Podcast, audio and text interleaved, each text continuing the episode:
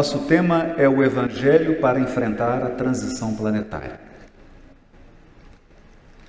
Para abordar esse tema à luz da doutrina espírita, nós precisamos repassar aqui três conceitos: um conceito de ser humano, um conceito de humanidade e um conceito de evangelho. É que se as palavras não forem bem definidas no início de um discurso, diria Descartes, na introdução de um método, nós corremos o risco de estarmos dizendo a mesma coisa usando palavras diferentes. Ou não nos entendermos simplesmente porque não sintonizamos nas palavras a doutrina espírita apresenta um conceito de ser humano e de humanidade que eu acredito que está muito bem traduzido no livro Entre a Terra e o Céu, psicografado por Francisco Cândido Xavier, em que André Luiz faz um registro da fala do benfeitor, ministro de nosso lar, Clarencio. Ele diz assim: Sabemos que a humanidade universal, nos infinitos mundos da grandeza cósmica, está constituída pelas criaturas de Deus em diversas idades e posições. Essa definição de uma humanidade que abrange todos os mundos desse universo indevassável pela inteligência humana, dessa obra divina infinita, uma humanidade composta por criaturas, seres criados à imagem e à semelhança do Criador, portanto, portadores do gene da divindade, é uma concepção bem mais ampla do que o tacanho conceito de uma humanidade puramente terrestre. E prossegue Clarence. No reino espiritual, compete-nos considerar igualmente os princípios da herança, da sucessão. Cada consciência, à medida que se aperfeiçoa e se santifica, aprimora em si as qualidades do Pai Celestial, harmonizando-se gradativamente com a lei. Quanto mais elevada a percentagem dessas qualidades no espírito, mais amplo é o seu poder de cooperar na execução do plano divino, respondendo às solicitações da vida, em nome de Deus que nos criou para o infinito amor e para a infinita sabedoria. Aqui, nessa fala, está sintetizado de modo magistral o propósito da criatura humana: atingir o amor infinito e a sabedoria infinita e cooperar na grandeza da criação universal, à medida que é solicitada pela própria vida. Então não se trata de um movimento ou de uma construção puramente humana que nós erguemos com as nossas mãos, mas se trata da obra do Criador que nos convoca na medida das nossas potencialidades, na medida da sabedoria e do amor que nós já erguemos na intimidade da nossa própria consciência. E fecha Clarencio. Cada degrau da vida está superlotado por milhões de criaturas. O caminho da ascensão espiritual É bem aquela escada milagrosa da visão de Jacó, que passava pela terra e se perdia nos céus. Aliás, uma metáfora interessantíssima. No livro de Gênesis, o patriarca Jacó visualiza uma escada e é curioso porque enquanto alguns subiam, os anjos desciam essa escada. Revelando que aqueles seres que já desenvolveram essas qualidades divinas descem aos níveis inferiores da evolução para auxiliar, para orientar, para educar e, sobretudo, para amparar, sustentar. Não há inércia nos planos mais altos da vida espiritual, pelo contrário. No fundo, no fundo, evolução espiritual, à medida que é conquistada, nos transforma a todos em educadores. Quem mais subiu, mais educador se torna daqueles que estão subindo. É a dinâmica da solidariedade do processo evolutivo. Dinâmica da solidariedade. Aliás, o processo evolutivo possui uma série de princípios e um deles é, é a solidariedade.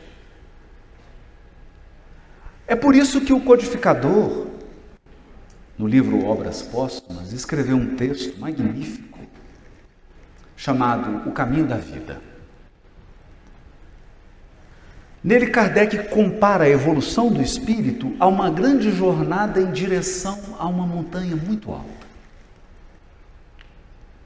Mas esse caminho, em intervalos regulares, ele é interrompido por uma grande e desafiadora floresta. Então, aqueles que estão no início do caminho, quando enfrentam a primeira floresta, naturalmente se ferem, ferem aos outros, tropeçam, caem, se machucam, saem novamente do outro lado, onde o caminho, segundo o codificador, é ensolarado, amplo, margeado por flores ele caminha novamente, se recupera e volta a encontrar uma nova floresta, mas desta vez mais experiente. Se fere novamente, cai, mas vai aprendendo a dinâmica de enfrentar uma floresta. Depois de muito andar nessa estrada, depois de muito avançar nessa senda, esse espírito atravessa a floresta, mas agora traz tanta experiência, tanto know-how, tanto conhecimento dos buracos, dos desafios, dos perigos, de como se recuperar, de como se reerguer, de como se levantar diante dos desafios, que a travessia pela floresta se torna bem mais simples. Até que ele não mais necessita desse regime de intervalos regulares de floresta e atinge as culminâncias de um monte, onde então, então, ele pode observar todo o traçado daquela estrada e ele então percebe que havia uma lógica, que aquela estrada estava didaticamente colocada, didaticamente construída, que nenhum daqueles desafios eram em vão. Todos tinham uma função: desenvolver a nossa inteligência e desenvolver o nosso sentimento. Porque o objetivo é a sabedoria e o amor. Kardec então conclui: as florestas são as encarnações no mundo corporal. A estrada ensolarada, margeada de flores, é o mundo espiritual. E o monte são as culminâncias evolutivas do espírito imortal. Pensando dessa forma, quem mais percorreu, mais experiência tem. Pensando dessa forma, o mundo corporal como um todo, a estrutura de um mundo, é, na verdade, um grande material didático para o aprimoramento da inteligência e do sentimento. Uma grande escola. Com essa visão de ser humano, com essa visão de humanidade, nós resgatamos um valor que é muito caro, que é muito importante. Porque uma das crises do mundo atual, que na opinião de alguns eruditos, como Zygmunt Bauman, por exemplo, que escreveu O Mundo Líquido, um dos problemas da civilização atual foi ter degradado o valor do ser humano. O ser humano foi colocado num patamar muito inferior ao que ele realmente é. Somos simples seres perecíveis com uma vida ligeira, rápida, repleta de vicissitudes, o ser humano visto dessa forma se torna um objeto perecível. E o que fazemos com objetos perecíveis? Olhamos a data de validade e descartamos. Esse resgate da doutrina espírita do verdadeiro conceito do ser humano o coloca como um ser imortal imperecível, cujo valor intrínseco é inegociável. O valor intrínseco de um ser humano é inegociável. Não se submete a nenhum sistema político, a nenhuma ideologia, a nenhuma filosofia, a nenhuma forma social de vida. Está muito acima disso. Embora, naturalmente, quando encarnado, o ser está condicionado a todas essas limitações. Feitas essas considerações, nós podemos resgatar a fala do instrutor Aulus no livro Nos Domínios da Mediunidade. Aulus dirá a André Luiz o seguinte: indubitavelmente concordava o assistente Aulus a mediunidade é problema dos mais sugestivos na atualidade do mundo. Aproxima-se o homem terreno. Gostei dessa forma aqui. Aproxima-se o homem terreno da era do espírito. Sob a luz da religião cósmica do amor e da sabedoria. E der certo, precisa de cooperação a fim de que se lhe habilite o entendimento.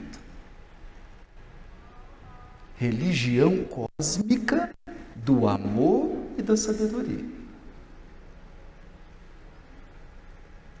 Porque até agora, nós temos experimentado o sistema das religiões étnicas e tribais.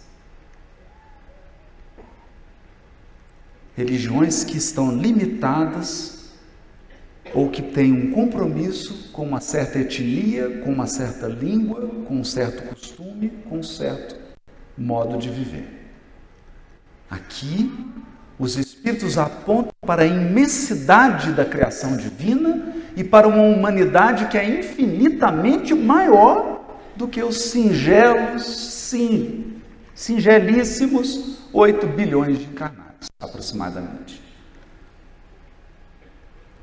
8 bilhões de encarnados, não dá, não podemos dizer nem que se represente uma amostra do que, que significa a humanidade universal. Bom, então agora podemos falar do Evangelho. Agora podemos falar do Evangelho e da sua contribuição para a transição planetária. Porque a transição planetária é uma efervescência, é um grande caldeirão onde a temperatura subiu. Por quê? Porque os valores cultivados nos últimos cinco mil anos de história da humanidade estão sendo colocados em xeque. Formas de governo, formas de organização social, formas de comércio, de economia, formas de religião, conceitos filosóficos, tudo isso está sofrendo a pressão e a temperatura da transição planetária para que a espiritualidade superior possa retirar somente o material precioso que resistiu à transição planetária. Tudo aquilo que é construção puramente material, tudo aquilo que não consegue sustentar a marcha do espírito imortal, irá perecer na transição planetária.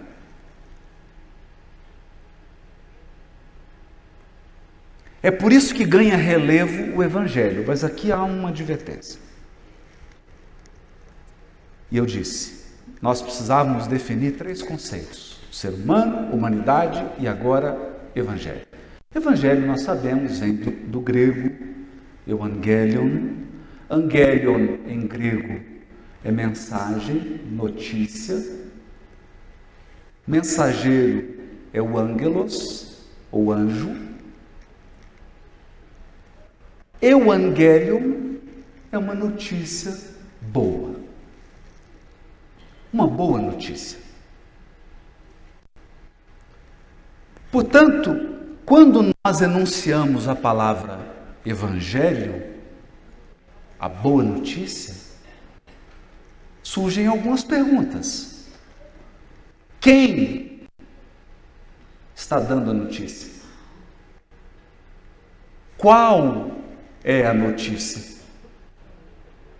Por que ela é boa?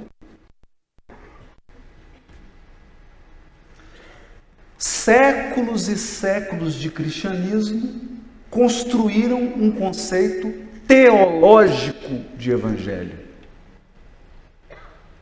E muitos movimentos religiosos e muitos espíritos e espíritas ainda vigora o conceito dos séculos passados do Evangelho. É um atavismo. O Evangelho é associado a uma hierarquia sacerdotal. O Evangelho é associado a um conjunto de dogmas. O Evangelho é associado a um registro escrito de um fato ocorrido talvez seja o pior.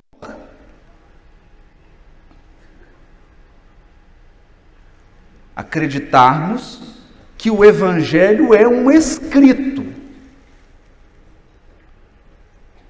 a biografia de Jesus. Portanto, a confusão de que o Evangelho pode ser resumido aos quatro evangelhos canônicos. Mateus, Marcos, Lucas e João.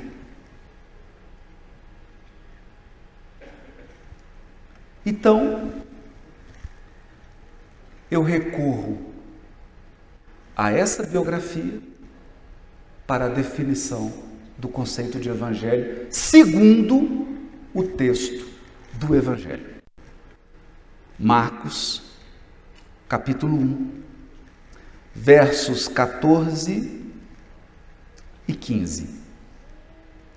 Depois de João, João Batista, ter sido entregue, Jesus foi à Galileia proclamando proclamando o evangelho de Deus. Eu vou ler de novo. Depois de João ter sido entregue, João, foi, João Batista foi preso, Jesus foi a Galileia proclamando o verbo proclamar, que é, até no texto grego, é um verbo mais solene. Então ele não foi só falar, lego. Ele foi proclamar. Esse verbo, ele é utilizado em relação aos arautos do rei. O que é o arauto de um rei?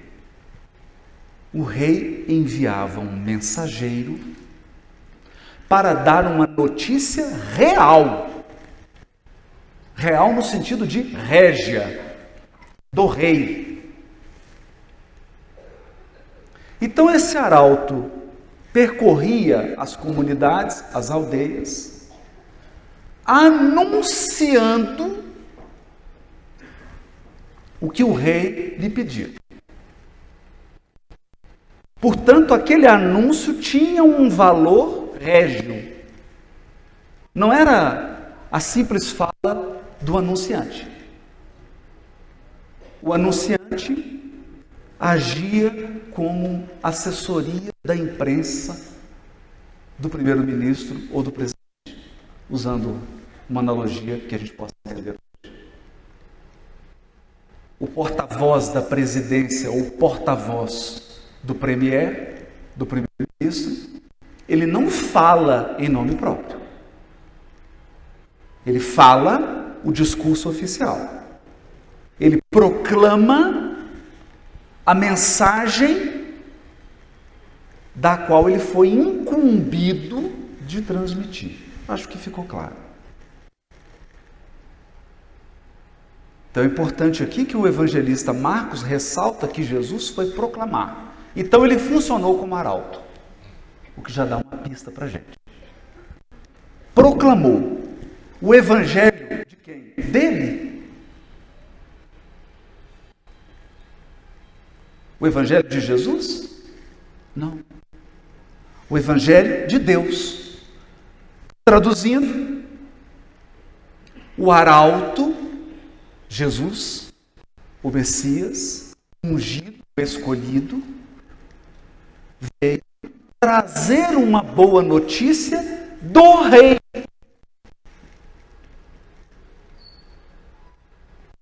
Veio falar em, em nome do rei, dizendo: o tempo se completou. O sentido aqui de completar é plerou, encheu. Como você tem. Alguém pede água, por favor.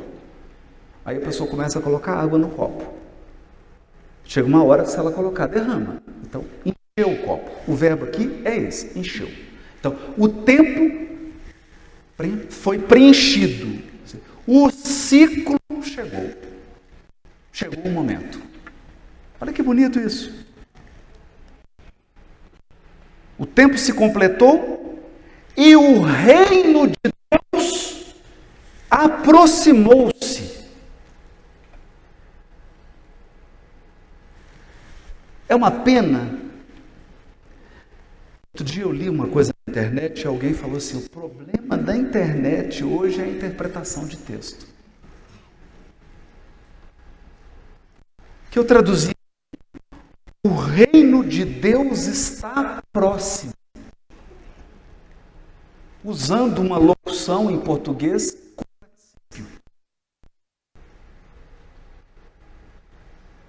eu vou re retraduzir então. O reino de Deus se aproximou. É um verbo.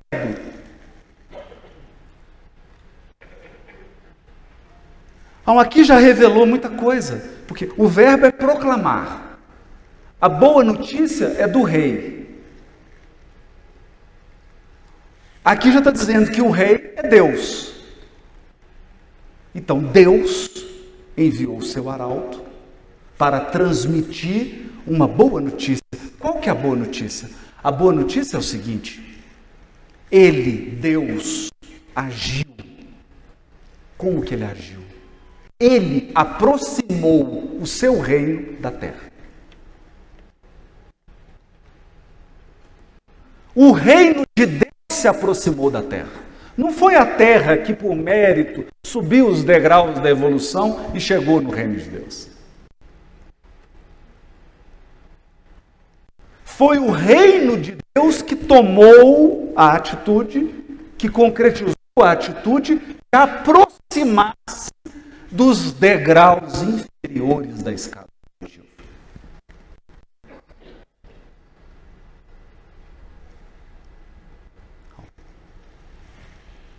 E então, o que disse Jesus? Arrependei-vos. Arrepender, que aliás é um verbo também triste, porque de falar arrepender, a pessoa pensa no arrependimento em português, né? E a palavra grega é metanoia. Noia é mente, meta é transformação da mente transformai a vossa mente e crede no Evangelho. Na boa notícia.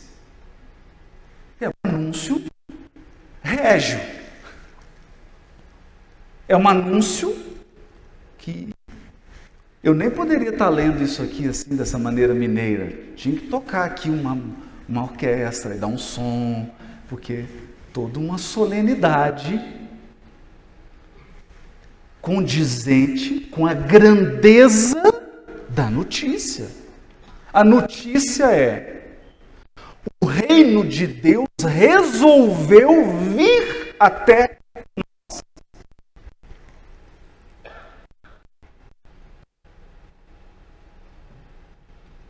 Essa é uma grande notícia.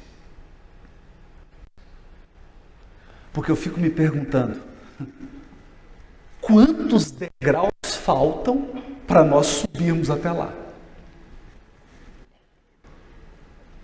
Se nós dependêssemos dos encarnados da terra para alcançar os valores do reino de Deus, cada um faz as suas contas aí. Quantos milênios seriam necessários? E a gente está reclamando da transição planetária. São muitos degraus. Mas como mecanismo da evolução espiritual, um mecanismo de solidariedade, o reino desceu a escada. O que, aliás, não tem nenhuma novidade. Porque quando Jacó viu a escada, os anjos desciam e os homens subiam. Homens no sentido de ser humano. Os seres humanos subiam, mas os anjos desciam.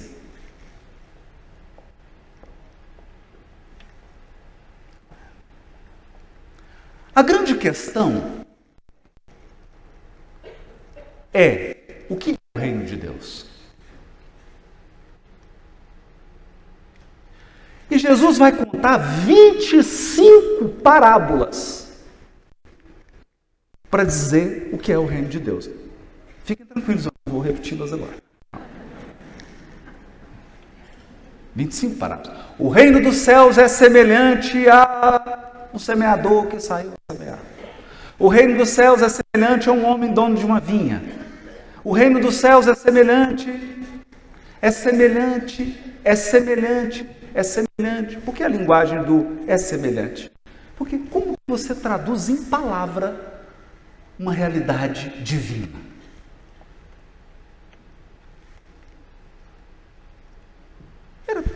Eu poderia passar um papel agora? e te fazer duas perguntas. Primeira, qual foi o momento mais emocionante da sua encarnação? Aí você vai escrever. Para mim foi esse. E aí eu coloco a segunda pergunta. Descreva em uma frase. Você acha que vai transmitir? Será? Será que as palavras são tão boas assim?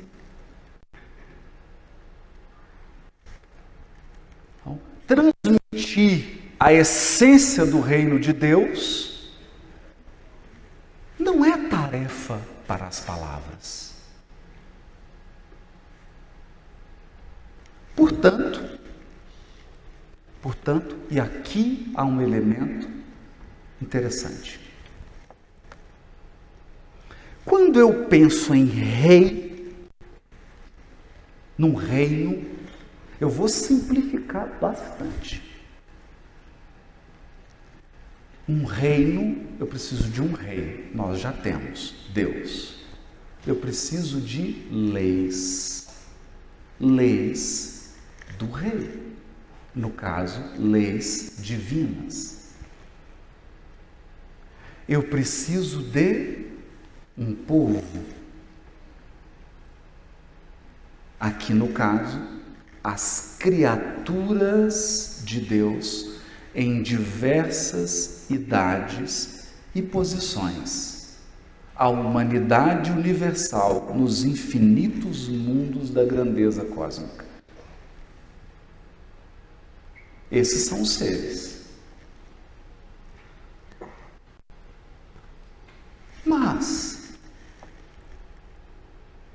Se eu consigo facilmente identificar que Deus é o soberano, regente, e que os mundos infinitos constituem as diversas comunidades desse reino, onde está escrita a lei de Deus?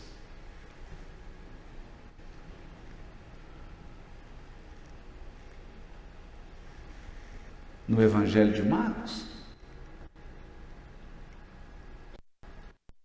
No Alcorão? Na Torá? Então, essa pergunta do codificador, ela é bastante profunda para esse tema. Quando os Espíritos respondem, a lei de Deus está escrita na consciência. E o Kardec, muito perspicaz,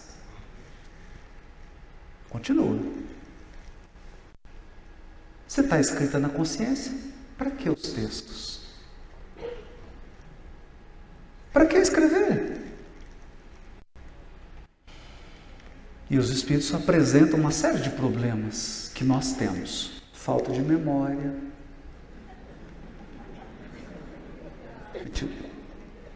Alzheimer espiritual. A gente esquece a lei divina. Esquece. Rejeitamos a lei divina. Nos colocamos contra a lei divina. Deturpamos a lei divina. Um série de problemas. Daí, Deus permite que a lei divina seja traduzida em palavras. Mas eu quero fazer uma reflexão aqui.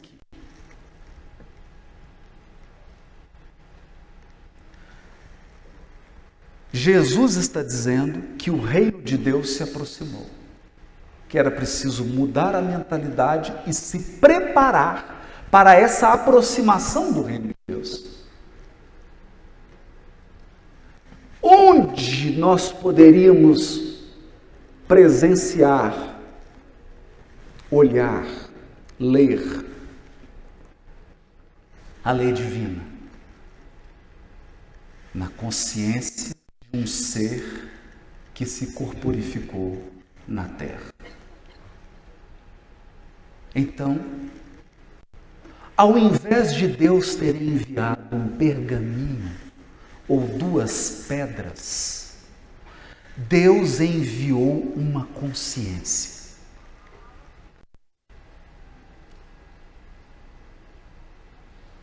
uma consciência que já havia realizado em si mesma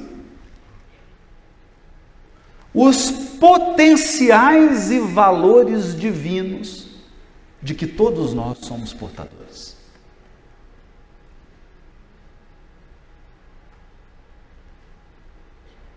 Então você pode pensar assim: há mil anos atrás nós precisávamos carregar um pergaminho e abrir o pergaminho. Hoje, não precisa abrir pergaminho nenhum.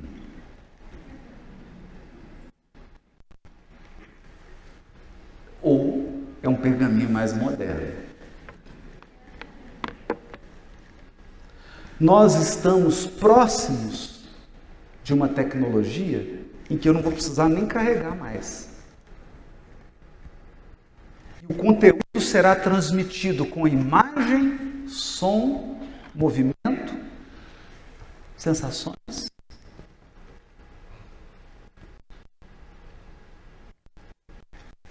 O Criador envia o que há de mais sofisticado na criação, envia uma consciência. A consciência que encarnou no orbe é Jesus.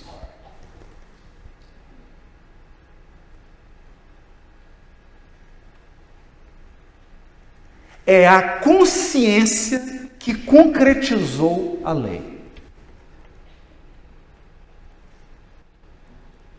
Porque uma coisa é você ler a lei, outra coisa é você presenciar a lei se concretizando na vida da comunidade. Vou dar um exemplo. Eu posso ter a lei de trânsito que estabelece sinal verde, sinal vermelho, faixa de pedestre. Mas bonito mesmo é você chegar a uma cidade em que, quando você coloca os pés na faixa de pedestre, seus pés não são arrancados por nenhum veículo. Não?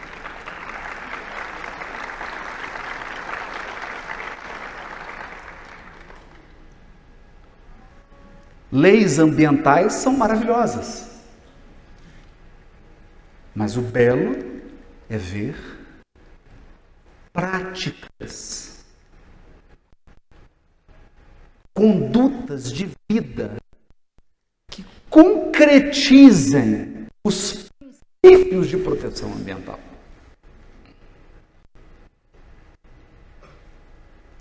Então Deus poderia ter feito um discurso, poderia, poderia, ele não é Deus. Poderia ter feito um discurso.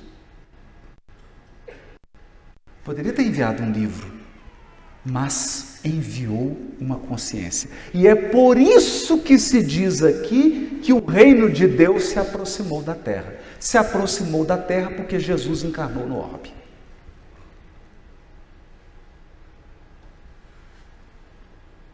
A encarnação de Jesus no orbe representa a concretização da lei divina diante dos nossos olhos. E a possibilidade agora de alcançarmos esse reino com mais eficiência e com mais eficácia, porque agora nós temos um guia e modelo. Temos um guia e modelo. Temos uma consciência que já atingiu a sabedoria e o amor. Portanto, podemos mirar, podemos olhar essa consciência vivendo entre nós, nas nossas condições, isso é o mais interessante.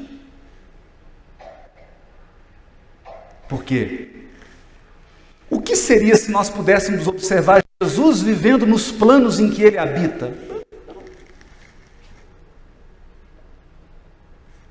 Aí eu teria que voltar e viver segundo os habitantes aqui da terra. Então ele veio aqui, nas nossas condições, viver conosco. Tudo isso pode ser resumido da seguinte maneira: e o Verbo se fez carne, fez concreto. Em Jesus nós temos uma fala de Deus para a humanidade terrena. E é uma fala objetiva, não é uma fala abstrata. É uma fala que diz a respeito das condições de vida do encarnado e do espírito imortal em evolução no orbe.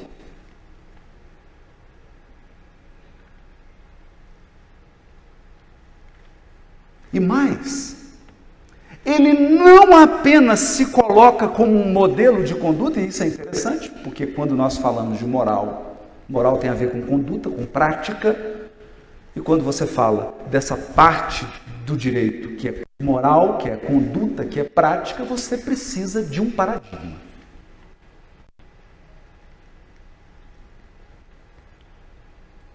Um paradigma, um modelo. Mas Jesus não é só um modelo, ele é também um guia. Então significa que a ação dele na nossa evolução é uma ação proativa. Ele nos guia. Ou se você preferir, o Cristo Consolador, Evangelho segundo o Espiritismo, mensagem do Espírito de verdade. Eu, jardineiro das vossas almas, as cultivo no silêncio dos vossos pensamentos.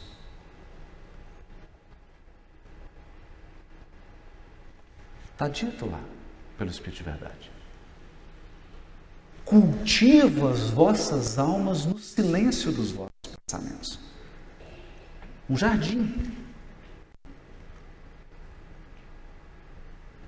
Uma plantação e é por isso que Jesus irá comparar o reino de Deus diversas vezes a uma plantação. Diversas vezes.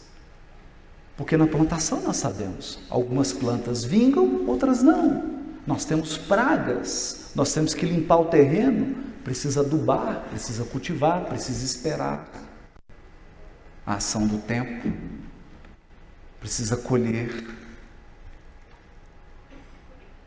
compara o reino de Deus a uma vinha.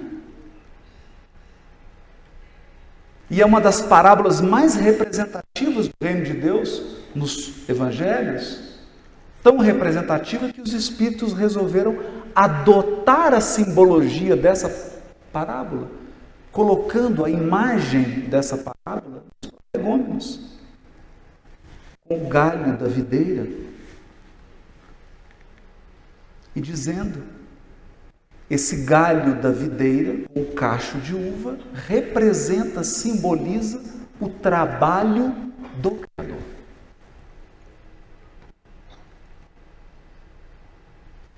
O trabalho de extrair do conjunto espírito-carne, espírito encarnado, a essência espiritual da evolução.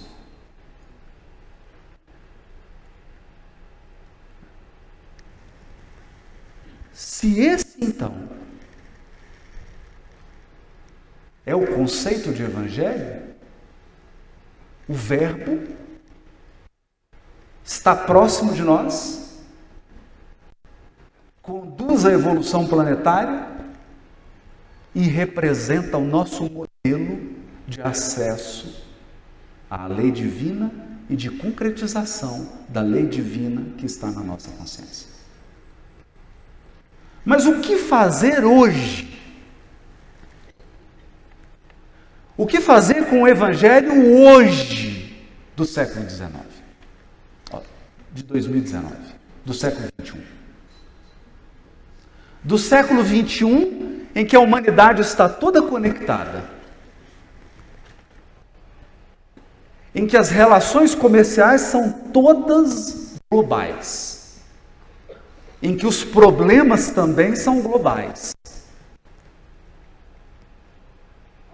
Problemas de imigração, problemas ambientais, problemas da criminalidade. A criminalidade hoje é global. É global. Basta pensar no tráfico ilícito de entorpecentes, no tráfico ilícito de armamentos. Quanto observamos os dias de hoje, os jovens de hoje, o estilo de vida de hoje, e falamos do papel do Evangelho na transição planetária, só podemos fazê-lo se formos buscar a essência dessa mensagem, não os elementos que a transportaram. Eu vou explicar melhor. Jesus se corporificou e agiu ali na Judéia, na Galiléia. Utilizou um vocabulário que era um vocabulário de dois mil anos atrás, de uma etnia, de uma cultura específica. Se vestiu, comeu e se comportou segundo os cânones daquela comunidade, daquele tempo. Isso está isso está dito com a clareza solar na questão 627 do Livro dos Espíritos. Falou através de alegorias e símbolos para que a mensagem dele sobrevivesse até hoje. Porque a maioria lê não entende nada, e não entendendo nada, não consegue adulterar.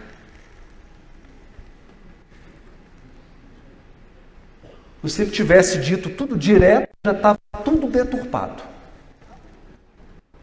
Então a mensagem do Evangelho foi criptografada em alegorias e em parábolas para chegar até nós. Mas o que, que nós vamos fazer? Pegar a banana, descascar, jogar a banana fora e comer a casca.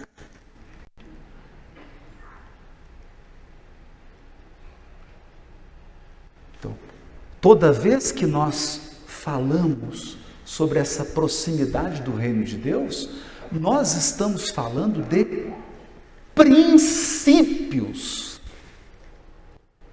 valores, não regras. Não regras.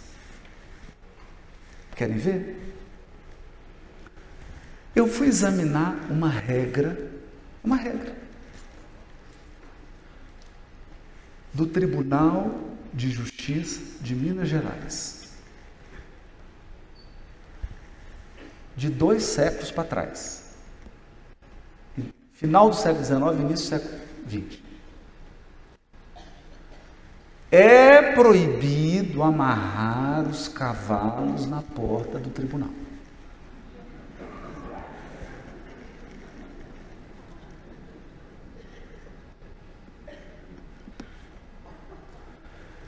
Acontece com regras?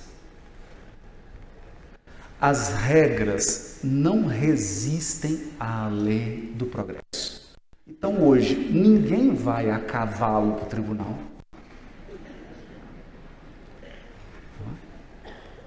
Não tem, mesmo que vá. Pode sempre ser alguém exótico, né? Sempre tem. Incluindo juízes, né? Sujeito quer ir a cavalo por fora. Mas mesmo que ele vá, não tem onde amarrar. Esse é o grande problema. Então a regra ficou obsoleta.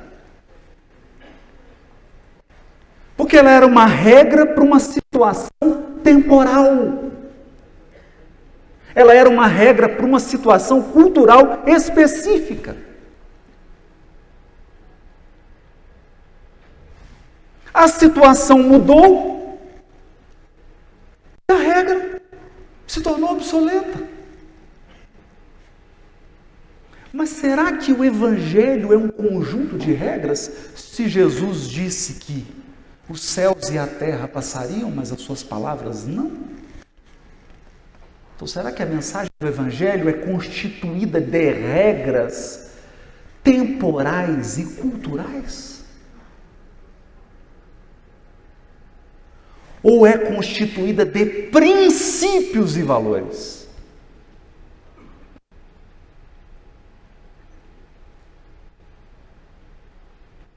Princípios e valores. Qual é a diferença? Eu vou citar aqui um princípio que o, o trigueiro vai ficar feliz. Há um princípio do direito ambiental. Um princípio, não é uma regra. É o princípio da preservação. É um princípio. O que que diz esse princípio?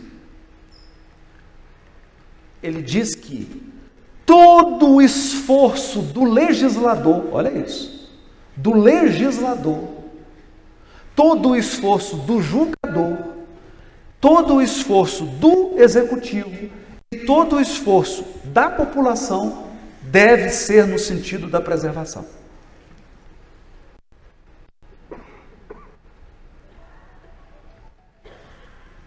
Aí nós falamos assim, então o legislador diz: como é que eu vou concretizar esse princípio? Aí ele cria um monte de regras. Então, você pode criar uma regra, por exemplo, limitando ou proibindo o plástico. Mas se Deus quiser, daqui a pouco não vai ter mais plástico. A regra vai se tornar obsoleta, se Deus quiser, né, André? Mas o princípio não. Então nós podemos combinar, o Divaldo já aceitou, um próximo congresso no México daqui 400 anos. Não haverá mais plástico, mas o princípio da preservação ambiental continuará de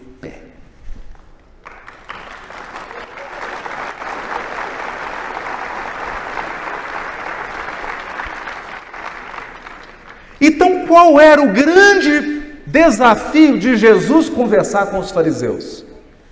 Sabe qual era o desafio? Porque os fariseus construíram uma religiosidade, uma espiritualidade baseada em regras. E Jesus vivia uma religiosidade e uma espiritualidade baseada em princípios, em valores. Então o fariseu chegava para ele e falava assim: Mas vai comer sem lavar a mão? Lá em casa, se eu colocar essa regra, eu apanho. Eu custo para colocar a regra do chegar da, da escola, tirar o uniforme. É uma luta. Não sabe o que, eu sofro? Chega às 5 e meia e fala, você está com uniforme até agora, filho. E Jesus comia sem lavar as mãos. Os fariseus estabeleceram que religiosidade e espiritualidade é lavar as mãos. Eles estabeleceram que espiritualidade e religiosidade é você só se relacionar com quem é puro,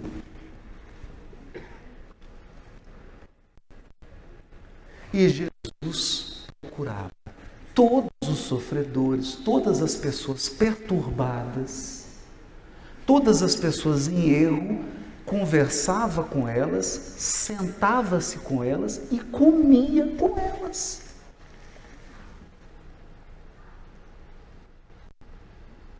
E o que, que aconteceu? Todas as regras do farisaísmo hoje, 2019, se tornaram obsoletas. E todos os princípios adotados por Jesus continuam vivos, vivos mais do que nunca.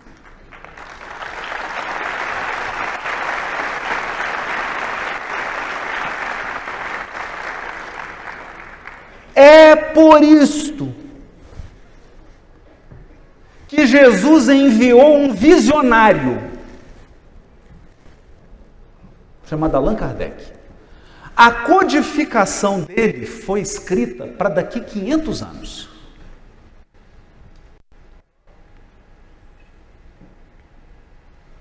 Porque quando ele foi abordar os evangelhos, texto, os evangelhos, o que, que ele definiu? O Espiritismo não trabalha com regrinhas obsoletas, com regras que vão se tornar obsoletas. Então eu vou escrever aqui com a ajuda dos espíritos superiores, e os espíritos superiores fizeram de tudo, obrigaram ele a tirar férias. E férias das boas. Litoral do interior da França. Coisa chique ficou recolhido, sozinho. Ele não queria, não queria parar o trabalho, de jeito nenhum. São Luís diz para ele assim: Nós queremos ter você completamente sob as nossas mãos. Você tem que estar recolhido para escrever isso. E ele escreve os princípios morais do Evangelho, os valores morais do Evangelho, e é ousado ao dizer esses princípios e esses valores aqui podem reunir judeus, muçulmanos, budistas, protestantes, católicos, pessoas de todas as etnias, de todas as culturas, de todas as religiões. Por quê? Porque representa a genuína e verdadeira religiosidade e espiritualidade do Evangelho, que é a religiosidade e espiritualidade baseada em princípios e valores. O tempo vai passar, nós vestiremos roupas diferentes, nós nos comunicaremos de formas diferentes, nós faremos comércio de uma maneira totalmente diferente, mas esses princípios e esses valores ficarão. Por que ficarão? Porque eles foram instituídos pela inteligência suprema do universo. Foram instituídos para orientar a humanidade universal nos infinitos mundos da grandeza cósmica. Esse é o Evangelho que eu aprendi com o Espiritismo. E é esse que eu quero implementar na minha vida. Muito obrigado pela atenção de todos.